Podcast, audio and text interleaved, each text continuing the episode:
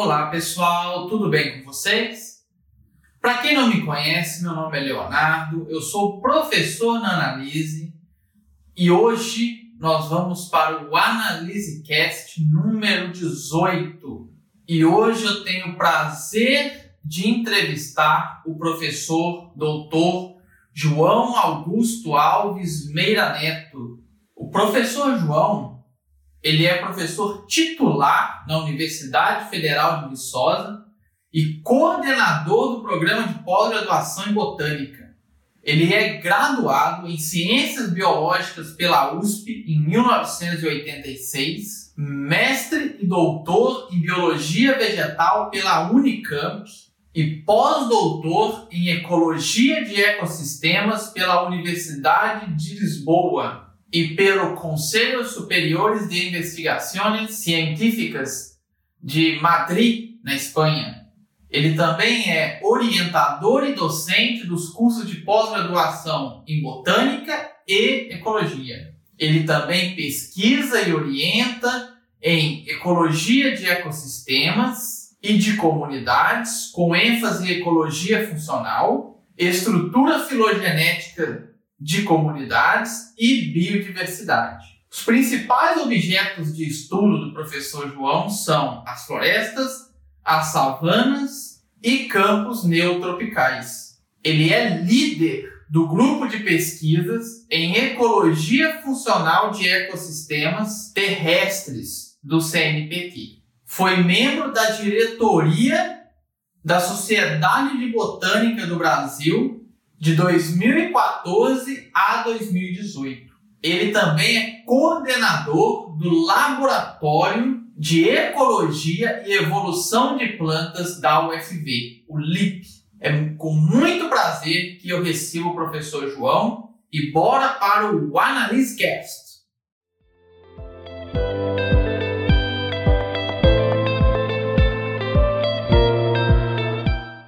Olá, pessoal. Vamos dar início aqui a mais um AnaliseCast, podcast da Analise. E hoje eu tenho o prazer de receber o professor João Meira Neto, é, da Universidade Federal de Viçosa. Muito obrigado, professor, por aceitar aí o nosso convite para bater um papo conosco e passar né, um pouco da sua experiência para os novos estudantes. Ah, eu que agradeço, Leonardo, pelo convite. Eu sempre gosto de conversar sobre eh, assuntos relacionados à carreira, à academia. É sempre uma, uma oportunidade para a gente fazer uma discussão que é importante na, na, nos dias de hoje, né? Essa, essa é, pegar a experiência das pessoas que estão já há mais tempo na, na academia e, e compartilhar isso é sempre importante. Com certeza. E às vezes falta oportunidade né, para os alunos, às vezes por falta de tempo mesmo, ou até por vergonha de chegar e bater um papo com um professor que já tem uma experiência maior, né? E o nosso objetivo aqui é realmente esse. É, então a gente é... vai começar, João. Queria que você contasse um pouco para os nossos alunos como foi né, a, a sua graduação, onde que foi, alguma experiência importante né, durante aí, o período da, da sua graduação? É, eu, eu fiz ciências biológicas na Universidade de São Paulo, no campus de Ribeirão Preto. Eu sou eu sou nascido em São Paulo, capital, mas eu eu, eu cresci em Rio Claro, uma cidade é, muito parecida do, do, do, ponto de vista de, de, de ser tranquila é, muito parecida a Viçosa. Hoje é uma cidade maior, tudo, mas quando eu cresci ela era menorzinha. E eu, mas eu sempre quis muito sair de, de Rio Claro para estudar. E eu passei, embora haja um bom curso de ciências biológicas em Rio Claro, da Unesp, eu passei na USP de Ribeirão Preto e fui cursar ciências biológicas lá.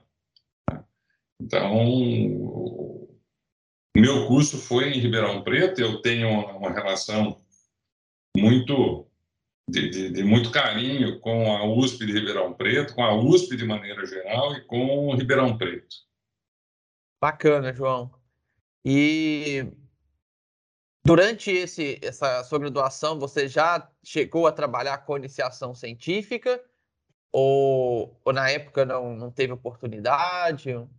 Sim, sim. Não, havia oportunidade, sim. O que não havia era bolsas como existem hoje, né? Sim. No meu caso, eu, eu logo, logo nos primeiros anos, eu percebi que eu gostava muito de, de plantas e mais especificamente de árvores. Então, um colega meu que era mais velho, estava mais, mais adiantado no curso, ele fazia um levantamento das árvores do campus da USP de Ribeirão Preto.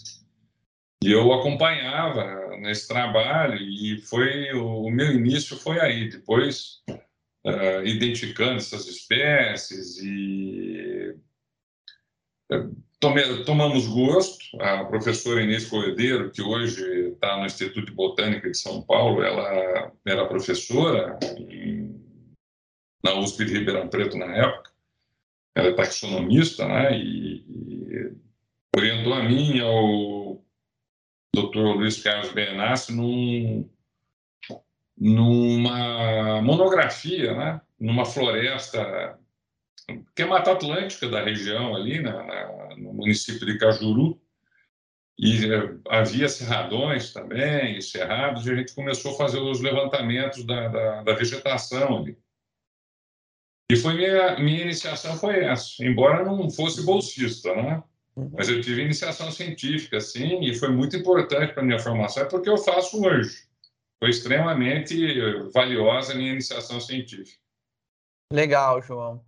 E, e aí, logo que você terminou a graduação, você já entrou para o mestrado? Ou ficou é, eu, algum tempo em outra coisa?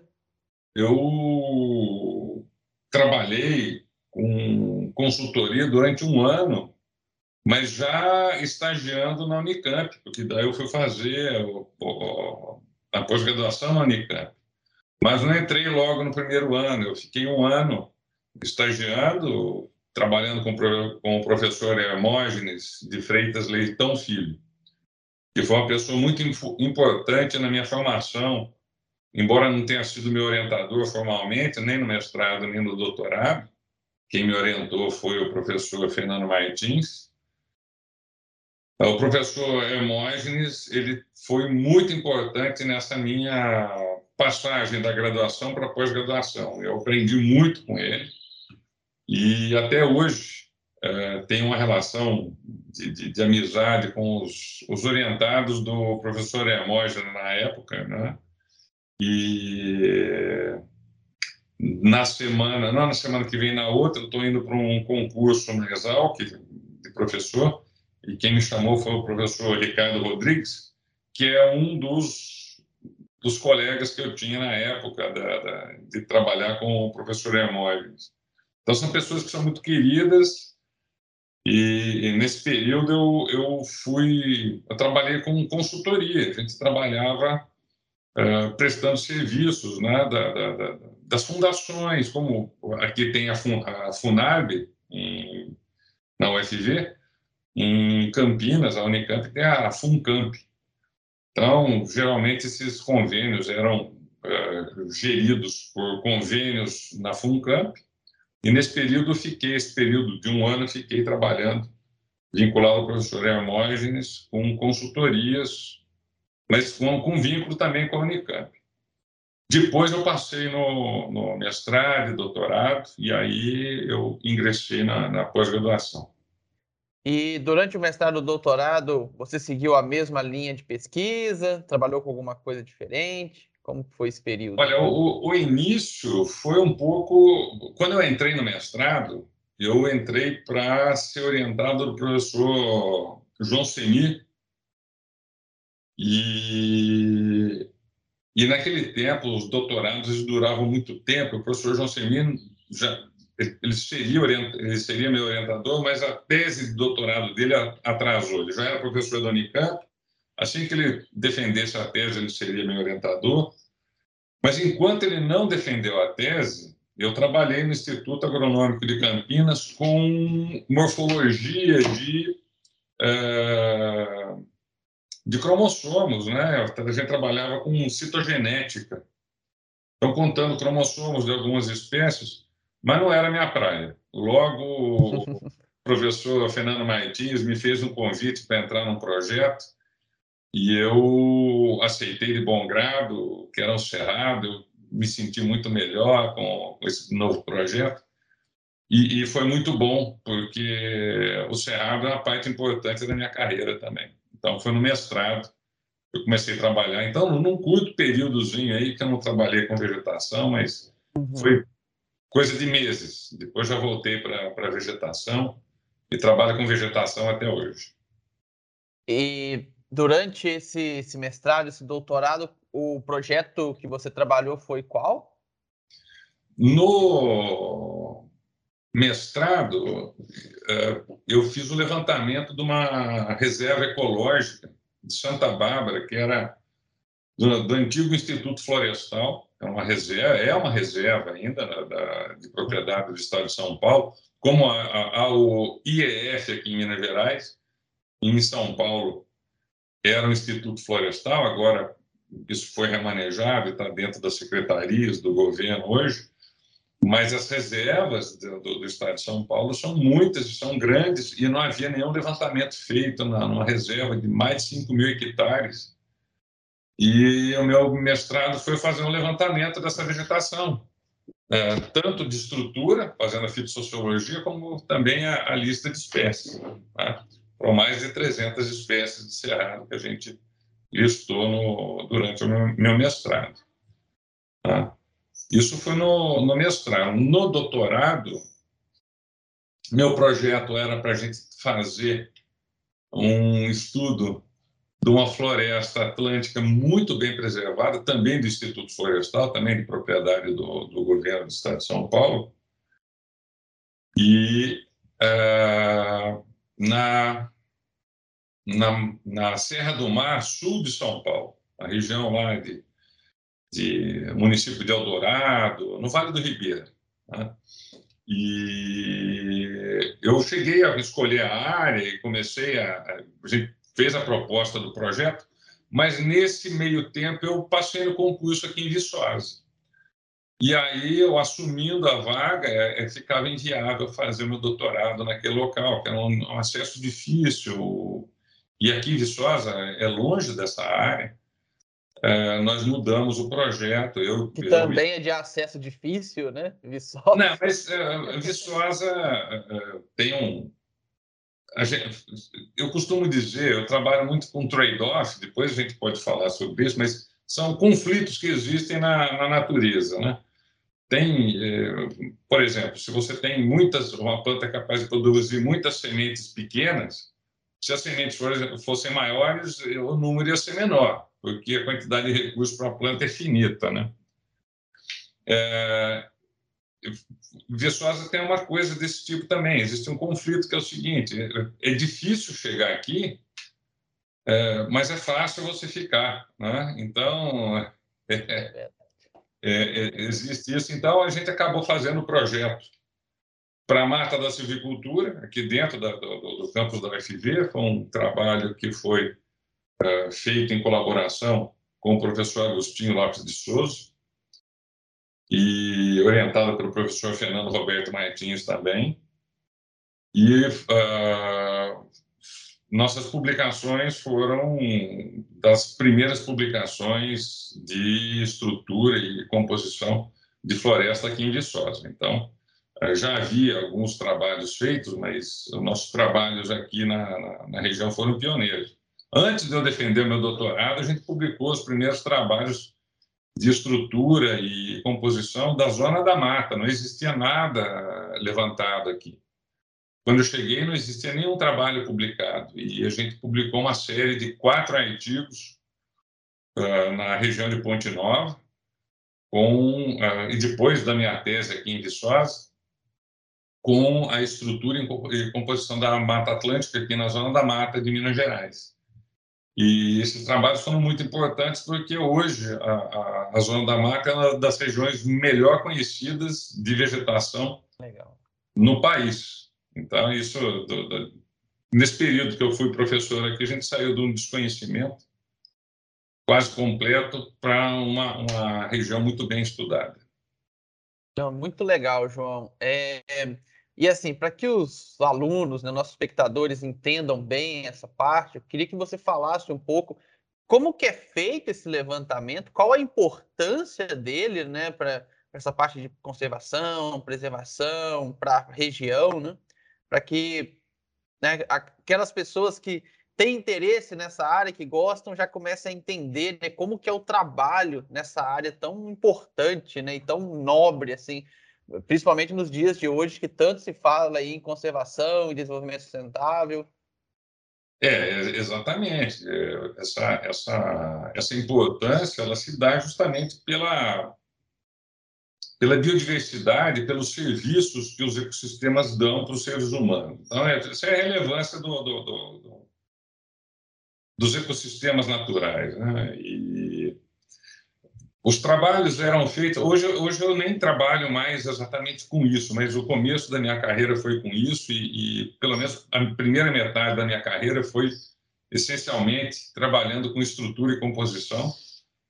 E, e, isso, isso foi muito importante porque no Brasil, inclusive um, um, um, colega falecido, o professor Alexandre Francisco da Silva, também professor da UFV, ele faleceu em 2006 e foi colega da Unicamp. Eu, eu conheci como pós-graduando na Unicamp. Ele já era professor há muitos anos aqui em, em Viçosa. E eu o conheci como estava entrando, na, vindo de Ribeirão Preto, fazendo mestrado, doutorado na, na, na Unicamp. É, ele foi pioneiro de estudos de estrutura e composição numa floresta em, da Mata Atlântica de São Paulo, em Ubatuba, e esse trabalho foi extremamente importante, porque uh, uh, eu me lembro de ter lido esse trabalho na, quando eu estava fazendo iniciação em Ribeirão Preto, e olhei aquilo e falei assim: é, isso é uma coisa que eu gostaria muito de fazer. Né? E foi uma das coisas que me motivou a ir para Campinas fazer a, a, a pós-graduação, porque ele era pós-graduando de Campinas, né? da Unicamp, professor aqui, fez o mestrado e depois fez o doutorado também na Unicamp. E esses trabalhos iniciais, eu tive a felicidade de participar desse, desse primeiro ciclo de, de, de estudos né, de, de composição, estrutura de vegetação, uh, eles foram extremamente importantes porque eles deram, e continuam dando, né, eles deram uma, uma, uma imagem bem é, fidedigna da biodiversidade da vegetação que a gente tem. Sem esses trabalhos ia ser impossível a gente conseguir entender como é que essas florestas são. E todo esse ciclo ele gerou uma quantidade muito grande de, de, de dados que a gente até hoje utiliza esses dados com, fazendo meta-análises. Né? Hoje a gente não vai mais para o campo como a gente ia, mas respondendo a sua pergunta, como é que eram feitos esses estudos, a gente ia para o mato. Com, eu costumo brincar aqui que a gente usa muito equipamento de ponta. É facão, é, é foice, é tesoura, é equipamento de ponta mesmo. Então, a gente vai para o mato, a gente ia para o mato, abria as picadas né, para fazer as, as amostras, né? as amostras são amostras diárias, geralmente, e dentro das amostras a gente tem um critério de inclusão, que é uma circunferência à altura do peito, 1,30m do solo, e a partir dessa circunferência, você qualquer planta maior do que isso, você uh, amostra. Né? E esses estudos foram eram trabalhos demorados, porque demandam um esforço grande no campo. Um, uma equipe de campo geralmente é feita de três, quatro, no máximo cinco pessoas. Quatro é um número bom de pessoas trabalhando no campo. Só que ó, se você vai fazer um levantamento de uma área, demora um ano, às vezes até mais, para você fazer uma amostragem adequada. Então, os milhares de levantamentos que nós temos hoje é resultado de trabalho de milhares de pessoas ao longo de décadas. Né? Então, esses trabalhos começaram no final da década de 1970, atravessaram 1980, 90, 2000, até 2000, 2000 e pouco, eu, eu trabalhei com com esse tipo de, de levantamento. E depois a gente começou a trabalhar com as meta-análises desses trabalhos que a gente acumulou, né? É evidente que às vezes a gente faz uma amostragem em algum local que a gente não tem uh, dados, né? mas hoje a gente faz muito menos esse, esse, essa amostragem no campo. Então, basicamente é isso. Eu não sei se deu para você compreender a, o grau de dificuldade disso. Agora, uma, uma parte importante do trabalho era trazer esse material coletado e identificar as plantas, porque são duas, duas partes do trabalho. Uma estrutura, quer dizer, uhum. quantas plantas tem, ah. qual o tamanho delas, qual a, a, o número de plantas por unidade de área, esse tipo de coisa. O outro trabalho é você identificar essas plantas, ter, um, ter o, o trabalho de identificação de quais espécies são aquelas que estão presentes num determinado local, para você saber o que, que é, afinal. Né? Então, depois, um trabalho extenso de identificação desse material, usando herbário. Hoje, com a, a internet, com herbários virtuais, o trabalho, esse trabalho ele ficou muito facilitado, mas ainda assim ele é muito uh, pesado. Mesmo facilitado, muito facilitado, ele ainda é muito pesado. Então, quem trabalha com esse tipo de levantamento hoje tem algumas facilidades, mas o essencial do trabalho ainda é pesado, né? Não, muito bacana, João. E igual você falou, né? Hoje em dia já não se vai tanto para o campo, utiliza-se muito as meta-análises, né, para fazer toda a parte dos levantamentos. Mas é legal quem é novo, né? Quem está iniciando a carreira entender da onde que veio, por que que hoje dá para fazer meta-análise né? E só é possível fazer isso porque já tem um histórico, um banco de dados que vocês começaram, igual você falou, na década de 70, né? É, criar todo esse banco né, no, nos ecossistemas brasileiros. Então, e eu consigo imaginar um pouco desse trabalho, porque eu venho de zona rural, então eu imagino assim, tendo que entrar numa mata fechada para identificar, não deve ser uma coisa fácil, não. Não, não, não é fácil, não. Não é fácil, mas é muito prazeroso. É um... eu, tenho, eu tenho um colaborador, essas coisas são engraçadas porque dá a dimensão do, do, do, da complexidade que é a vegetação brasileira. Tem um, um, colaborador, que é o professor Marcos Gastauer, ele é orientador do, do programa de pós-graduação em botânica aqui da, da, da UFV. Ele fez doutorado comigo aqui na UFV, Uh, mas quando ele veio, ele veio fazer um estágio sanduíche comigo, ele veio da Alemanha fazer um estágio sanduíche comigo, e a gente começou a fazer, ele tinha a proposta de fazer um estudo de, de, de, de uma pequena paisagem, e ele, foi, ele conheceu a Mata Atlântica, aqui da região de Viçosa.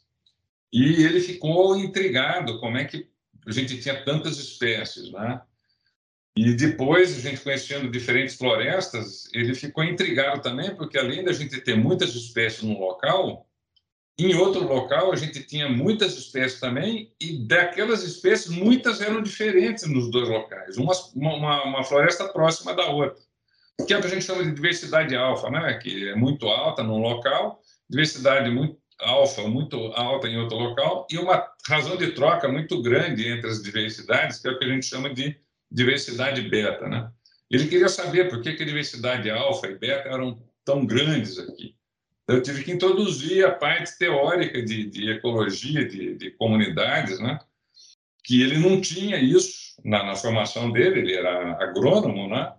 Uh, os biólogos também não têm, isso vem só na pós-graduação, de área de ecologia mesmo.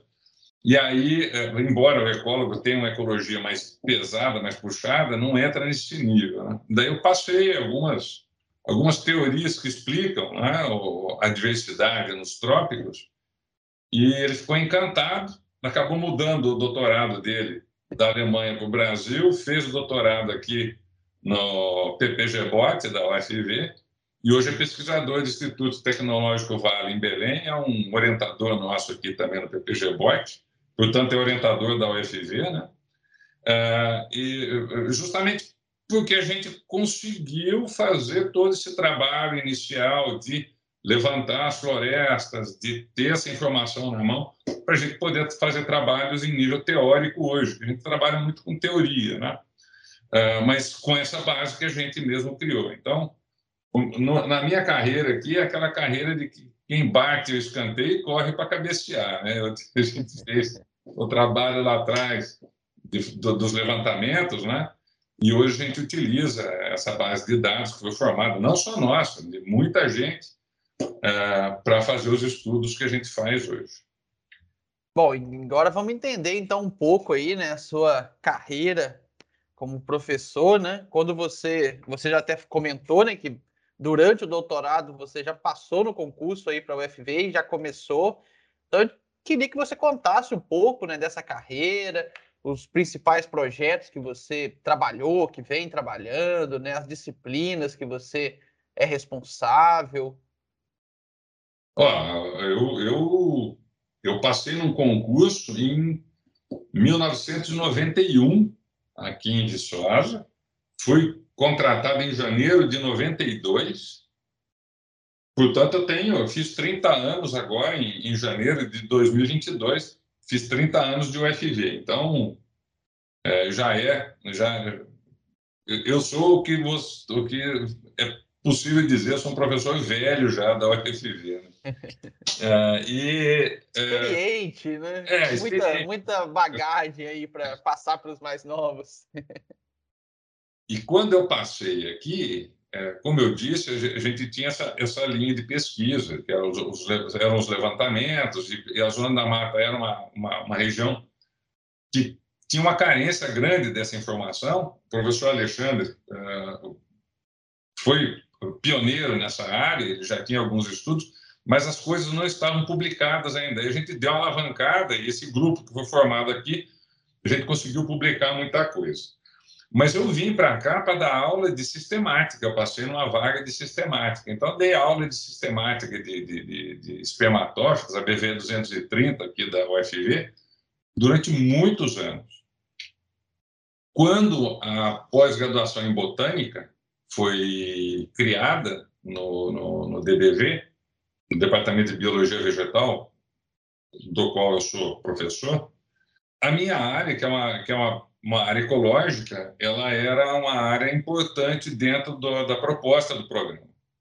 Então, o professor Alexandre, que é um professor mais antigo, ele ficou com a parte de, de, de dos estudos né, de, de, estrutura e composição, uh, dando essas disciplinas voltadas, a disciplina de fitossociologia era ele que dava, e também disciplina de fitogeografia. E a professora Alves Azevedo, ela pediu, como coordenadora do, do curso de pós-graduação, que eu oferecesse uma disciplina de campo no Cerrado, que é uma disciplina que uh, de uma carência muito grande no UFV, porque o Cerrado é a maior fronteira agrícola e a universidade, uma universidade agrícola, não tinha um, não tinha lastro de conhecimento ecológico no Cerrado.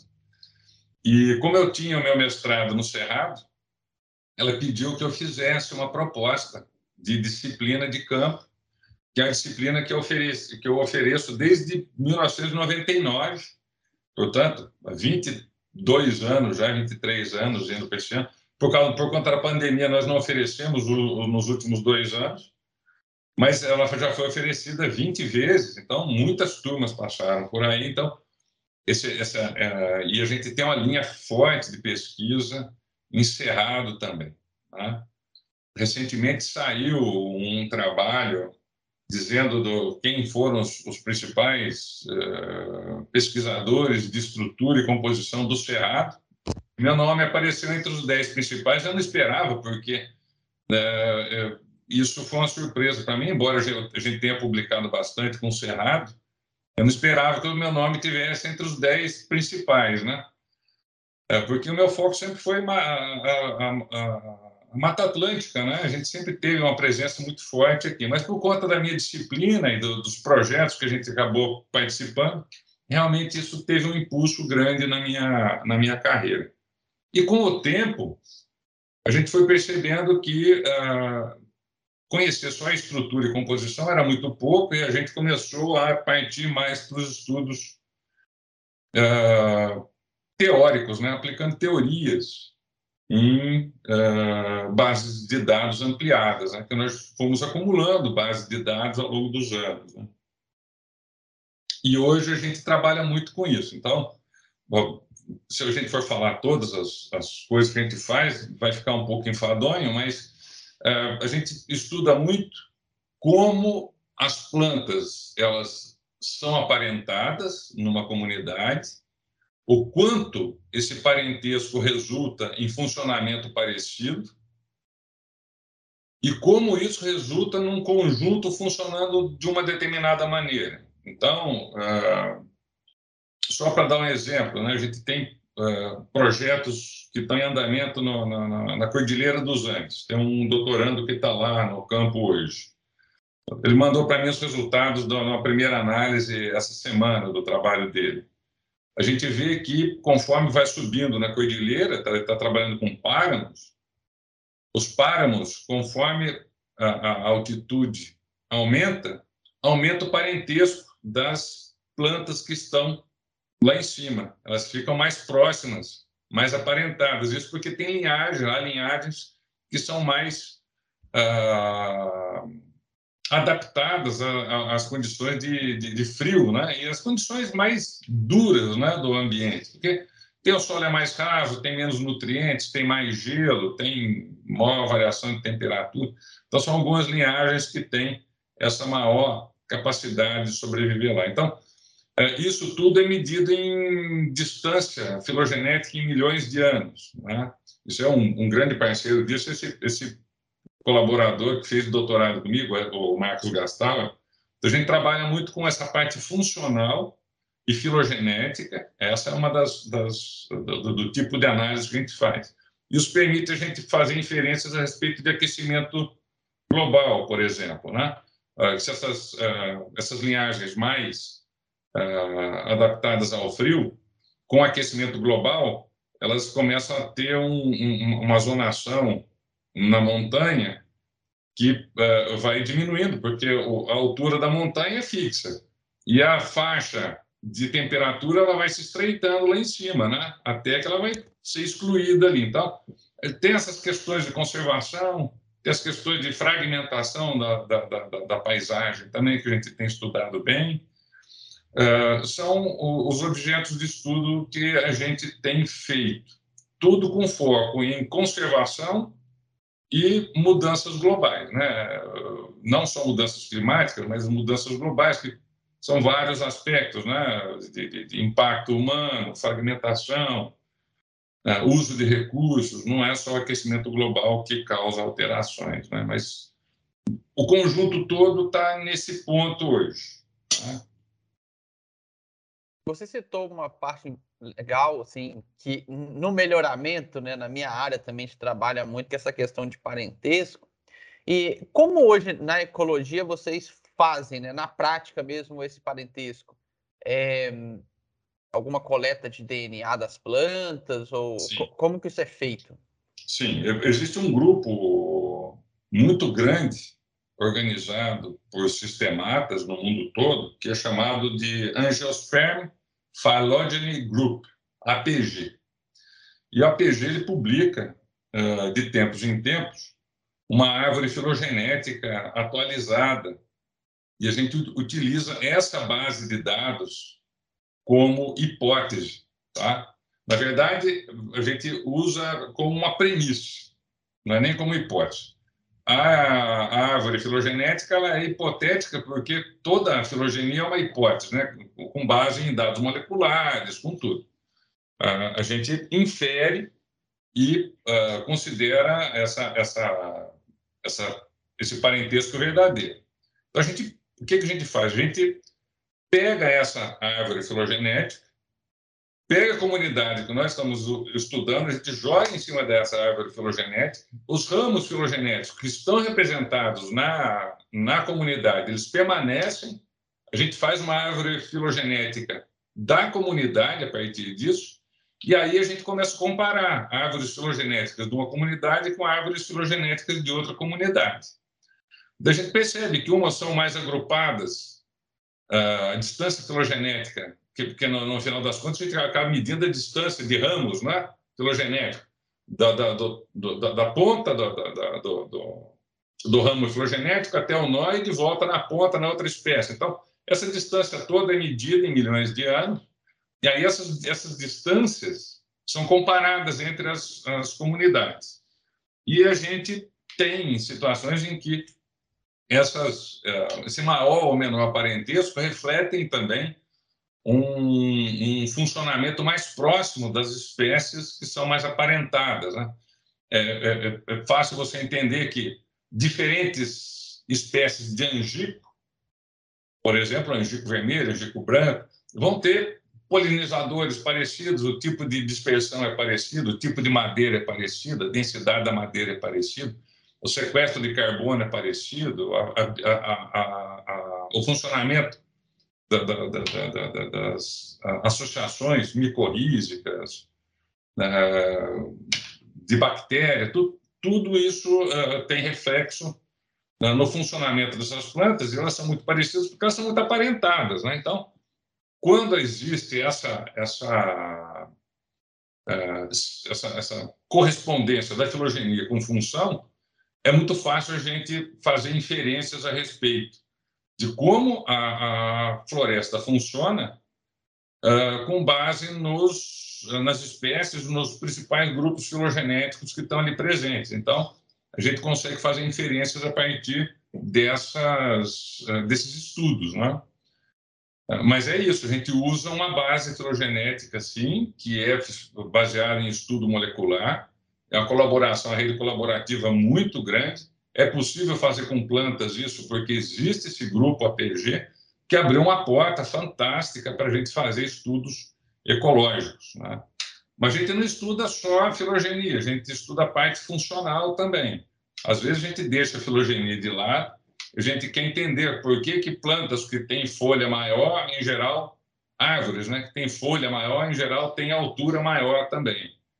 Isso tem um reflexo muito importante no estoque de carbono que é possível ser feito numa floresta. Né? Então, tem uma aplicação direta disso e há uma, uma, uma medição de serviço ecossistêmico muito importante. Né? Então, hoje a gente tem trabalhado com isso.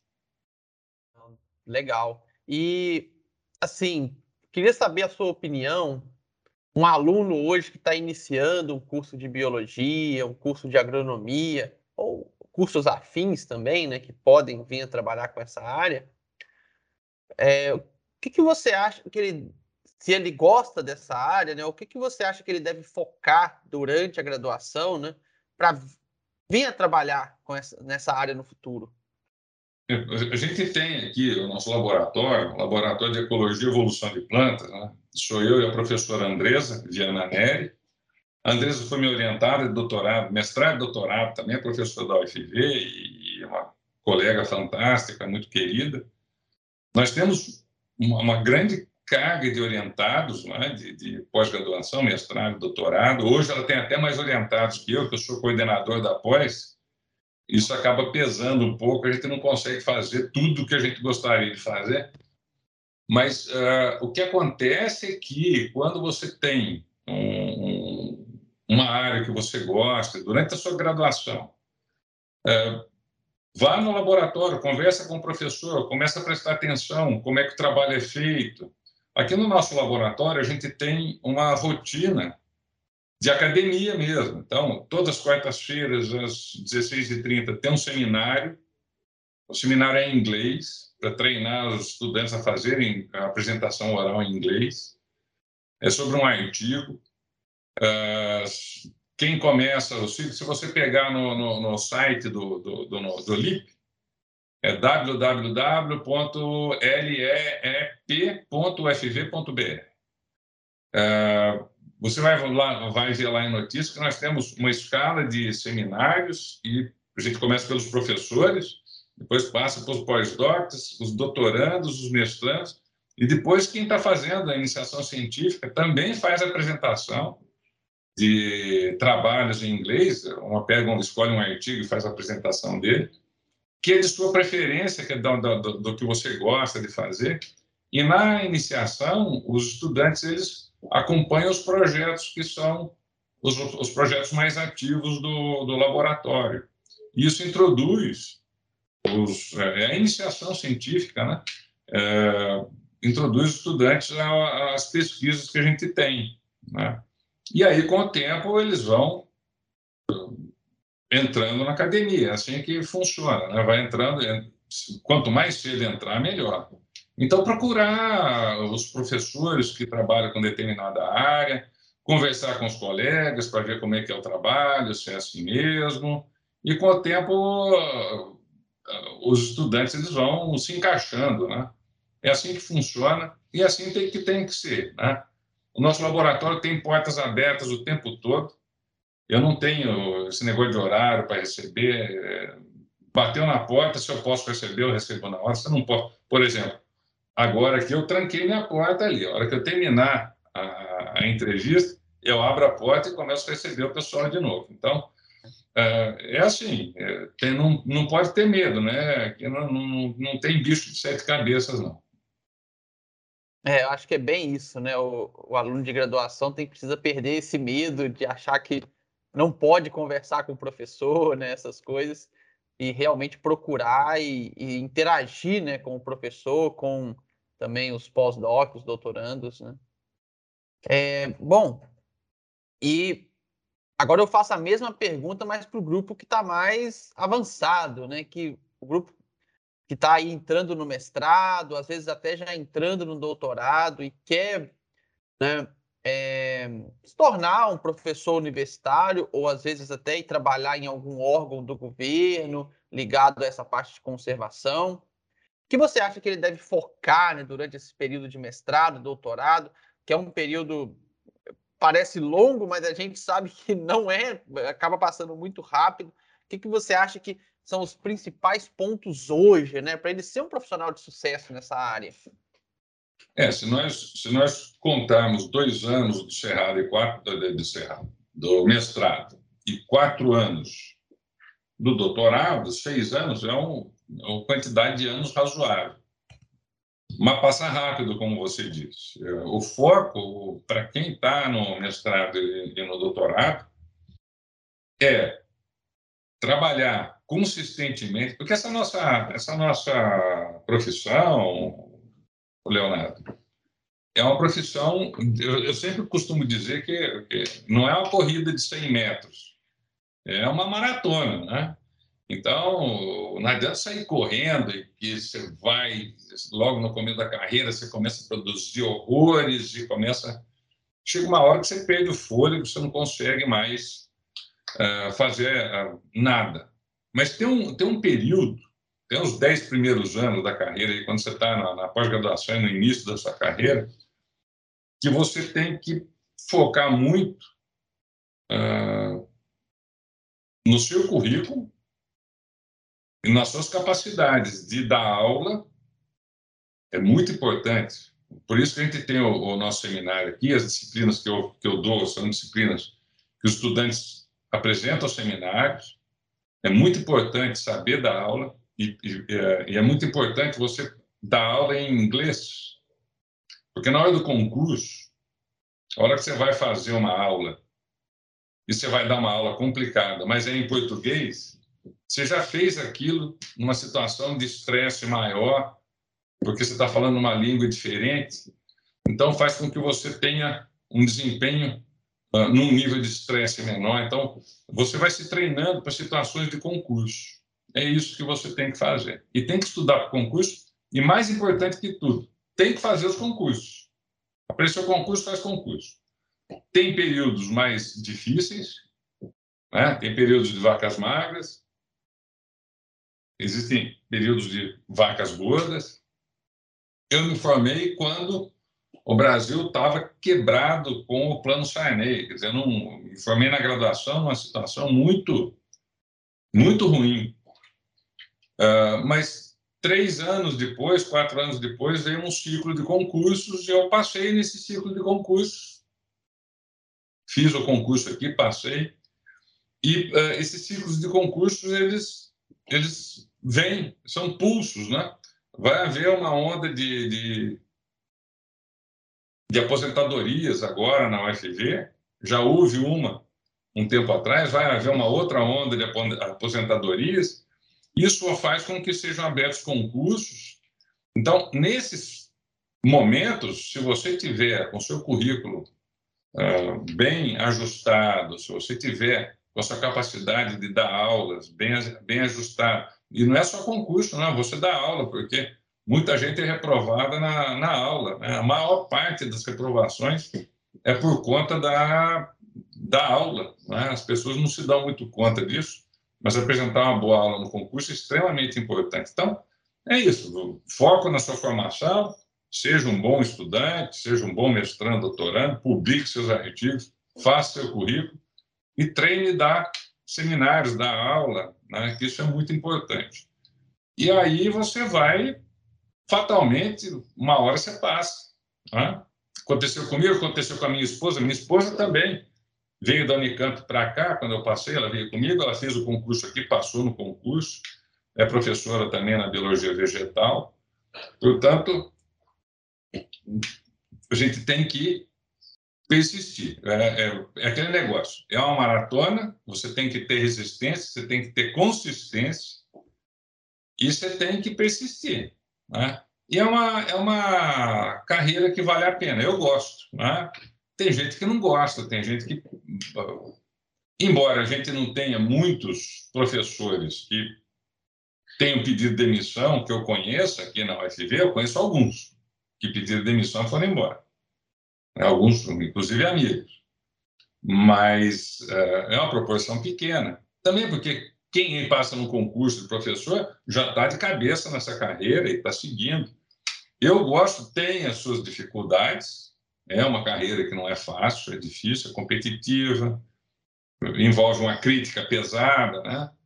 Uh, envolve um, um, momentos em que você tem que se doar mais do que é, qualquer coisa na, na, na, naquele momento da sua vida, você está focado na sua carreira, na, na, universidade, na academia.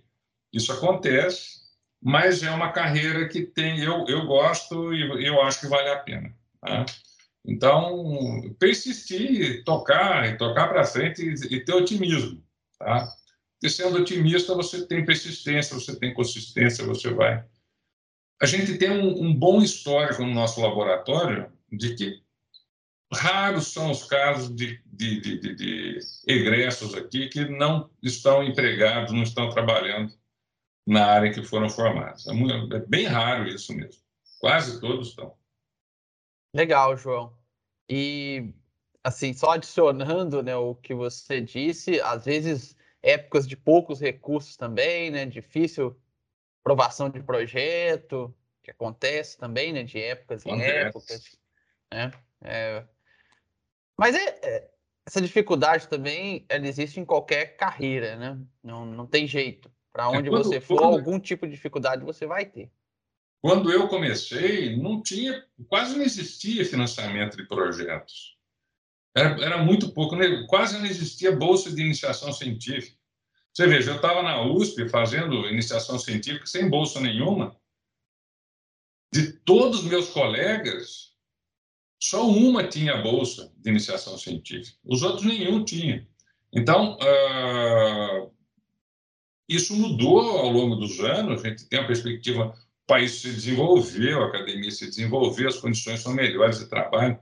Às vezes, quando dá uma encolhida, que isso dá uma endurecida, fica um ar de pessimismo. Mas me lembro como é que era lá atrás. Nós estamos muito à frente daquela situação e, e hoje a situação permite com que o estudante ele seja uh, mais persistente, persiga um pouco mais a, a, carreira, né? Fica um pouquinho mais de tempo para entrar, porque a, a, a, competição é grande também. A gente acaba uhum entrando um pouquinho mais tarde na carreira, dois anos ou três anos mais tarde do que eu entrei com 28 uhum. na universidade. Mas uh, hoje o pessoal está entrando aí com 30, 31, 32, né? Uhum. Uh, mas é assim mesmo, tá? Endureceu, ficou um pouco mais competitivo, mas o pessoal está entrando, está tá fazendo concurso e está conseguindo. É, nós já estamos chegando no fim, João, do nosso bate-papo. O tempo passa rapidinho, né? Passa, Eu sei que você tem sim. muita coisa para contar. A gente poderia ficar aqui horas né, conversando. E é um assunto, como eu disse, muito importante hoje, né? Porque hoje o mundo fala mais sobre essa questão de conservação e tem que falar mesmo, né? Porque é, é importantíssimo e, e, é muito legal bater um papo sobre isso, trazer esse, esse seu conhecimento é, para os novos alunos e motivá-los né, a participar, a trabalhar nessa área que é tão, tão importante e, e tentar entender melhor né, essa área, igual você já falou aí do seu laboratório. Então, quem está assistindo que é aluno da UFV, né, pode, professor João já falou aí que pode procurar sem nenhum problema. Quem não é, talvez em algum momento quer ir na UFV também, conhecer como é o trabalho, né? Sim, é, portas abertas. Né? E, e, como você disse, é uma área que é estratégica, porque hoje a gente tem uma, uma atuação muito, não focada, mas muito ligada ao, ao carbono, né? aos estoques de carbono. E o, carbono é extremamente importante, as pessoas não se dão muita conta da importância que é o carbono, mas o carbono, a capacidade de emitir carbono é a capacidade de poder das nações. Então, muita, muita disputa geopolítica está em torno do carbono, a gente sabe disso, a gente vê isso diariamente, mas as pessoas não se dão conta do, do carbono que está nos ecossistemas. Uh, ele é o que permite que as grandes nações, as nações ricas, ou nós mesmos, emitamos carbono para emitir poder, porque é poder, é poder de ir de um lugar para o outro, mas é poder naval, é poder de, de forças aéreas, marinhas, é, exército, né? os caminhões, os tanques, tudo isso é movido a petróleo. Então, essa, essa Uh, emitir carbono é exercer poder e entender o carbono nos ecossistemas é essencial para que a gente entenda a nossa sociedade, o nosso mundo, o que a gente vive hoje. Tá? Mas é isso, uh, uh, por isso que é importante, é por isso que desperta tanto interesse. Obrigado pela, pela oportunidade de conversar, Leonardo. Foi um, foi um prazer conversar com você. Eu que agradeço, João. É, essa oportunidade aqui, você ter aceito o nosso convite. E vocês, alunos, né, que estão nos assistindo, se vocês gostaram aí do, do bate-papo, curte, é, comenta também o que, que vocês acharam, se vocês já conheciam é, essa área né, de, de conservação, se não, deixem aí os comentários para a gente ver, né, é, fazer a interação. Eu sempre que possível respondo aí os, os comentários. Se eu não souber, eu mando um e-mail para o professor e pergunto também, depende se for uma pergunta mais técnica, né? É, então, não esqueçam aí de, de deixar o comentário aí quando assistirem.